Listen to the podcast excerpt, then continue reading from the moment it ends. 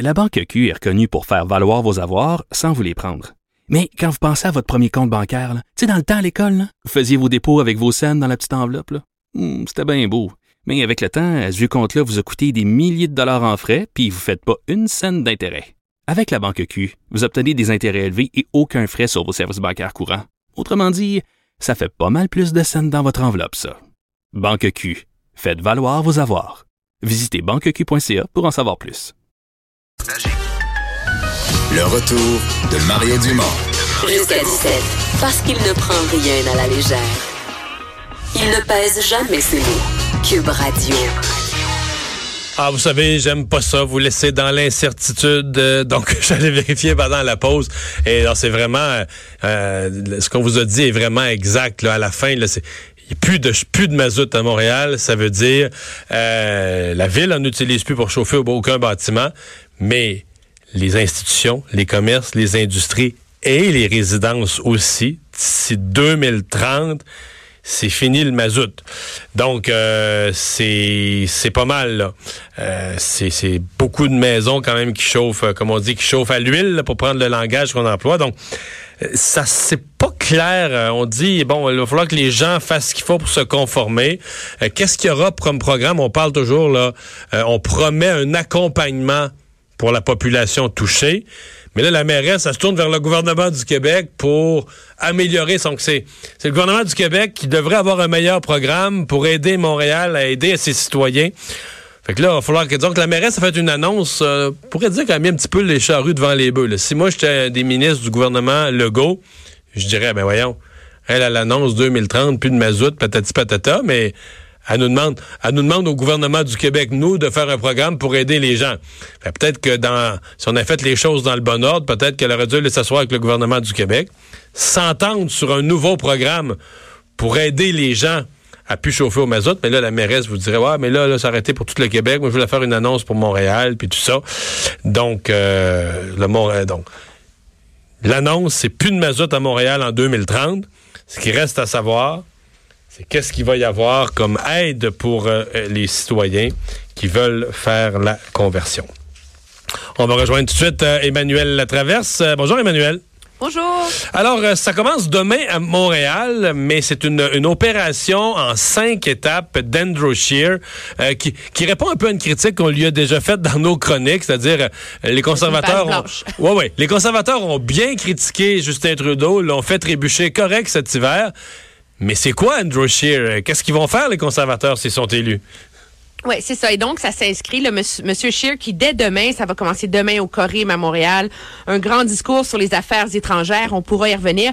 Mais après ça, il va en avoir quatre autres, des grands thèmes qui définissent finalement euh, la relation entre le fédéral et les provinces. Et bien sûr, depuis le temps qu'on l'attend, Mario, le discours sur l'environnement, qui sera lui aussi euh, dévoilé euh, au Québec. Et scruté à la loupe, j'ai l'impression. et scruté à la loupe. C'est pas euh, Monsieur Scheer est pas le premier à faire ça. hein. C'est toujours difficile d'être un, chef de, l'opposition officielle, là, tu le sais.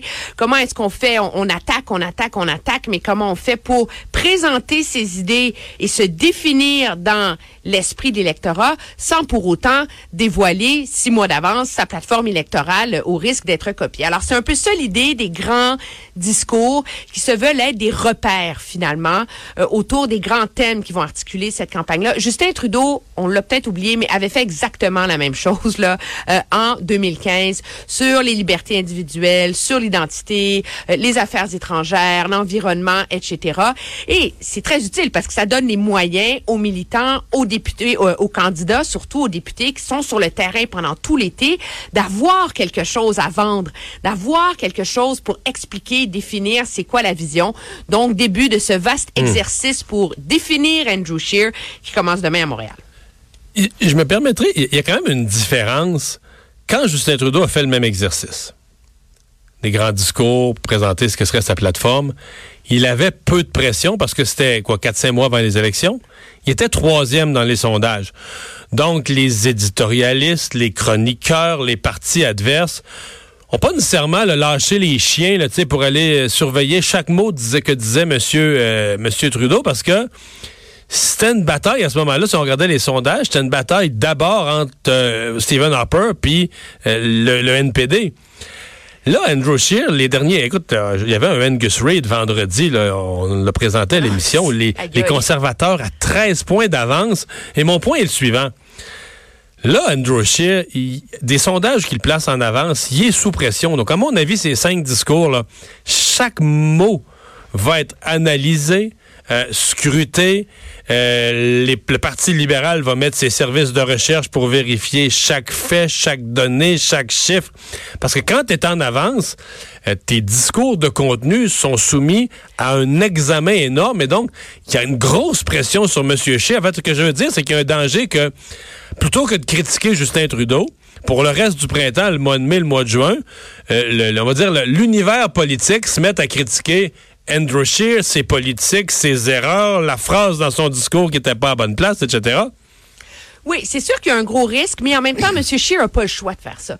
Le problème, c'est que dans, moi, je trouve que dans l'univers politique, le paysage politique canadien dans lequel on est en ce moment, euh, M. Riss, euh. Scheer euh, est à l'ombre en ce moment d'un politicien conservateur plus grand que nature. Hein. Il y a eu Doug Ford, puis là maintenant il y a Jason Kenney qui est presque comme devenu, on dirait le, le, le leader du mouvement conservateur. C'est lui qui prend Justin Trudeau de front, etc.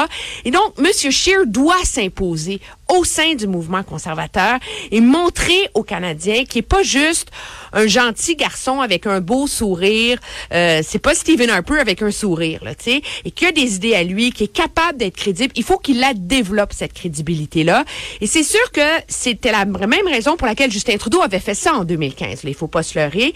C'est sûr que la pression est plus grande sur les épaules de M. Scheer, mais en même temps, à la longue, dans le contexte actuel, parce que les libéraux ont commencé à attaquer les conservateurs de manière systématique et tellement virulente depuis plusieurs semaines déjà, que là, il faut qu'il soit capable d'articuler sa vision justement pour montrer qu'il est capable non seulement d'être une opposition, mais d'être un gouvernement en attente.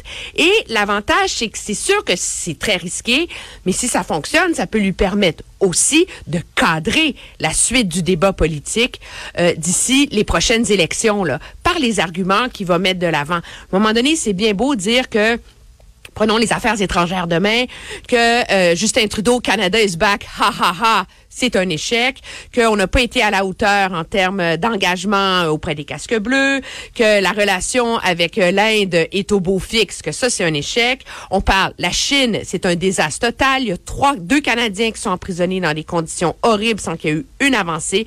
On est rendu avec deux Canadiens sur la peine de mort et surtout le problème, Ah, mais- mais que mettons cette mais- guerre avec la Chine est en train d'avoir un impact sur les créateurs et les moteurs de l'économie canadienne en termes d'agriculture.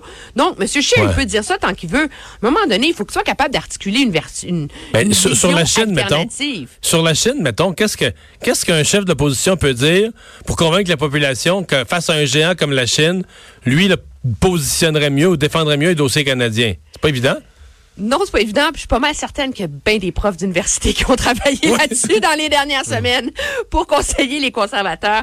Parce que moi, je pense que le test, en vérité, de ce discours-là demain, ça va entre autres être la question euh, de la Chine. Sur les États-Unis, euh, on peut essayer de, de plaider qu'il faut une meilleure entente, que le gouvernement est inefficace dans la levée euh, des tarifs euh, sur l'aluminium, etc., que la, la, la ratification du nouvel accord de l'ALENA est en péril, mais il n'y a pas grand monde sur Terre qui s'imagine que face à Donald Trump, tu pourrais vraiment faire mieux. là. C'est difficile pour Andrew Scheer d'arriver avec une stratégie plus forte que de dire on va faire du lobby, on va travailler auprès du Congrès, etc. Moi, je pense que le test de crédibilité autour de ce discours-là, entre autres, va certainement être une partie de son discours sur la Chine et son discours aussi sur le commerce in- international.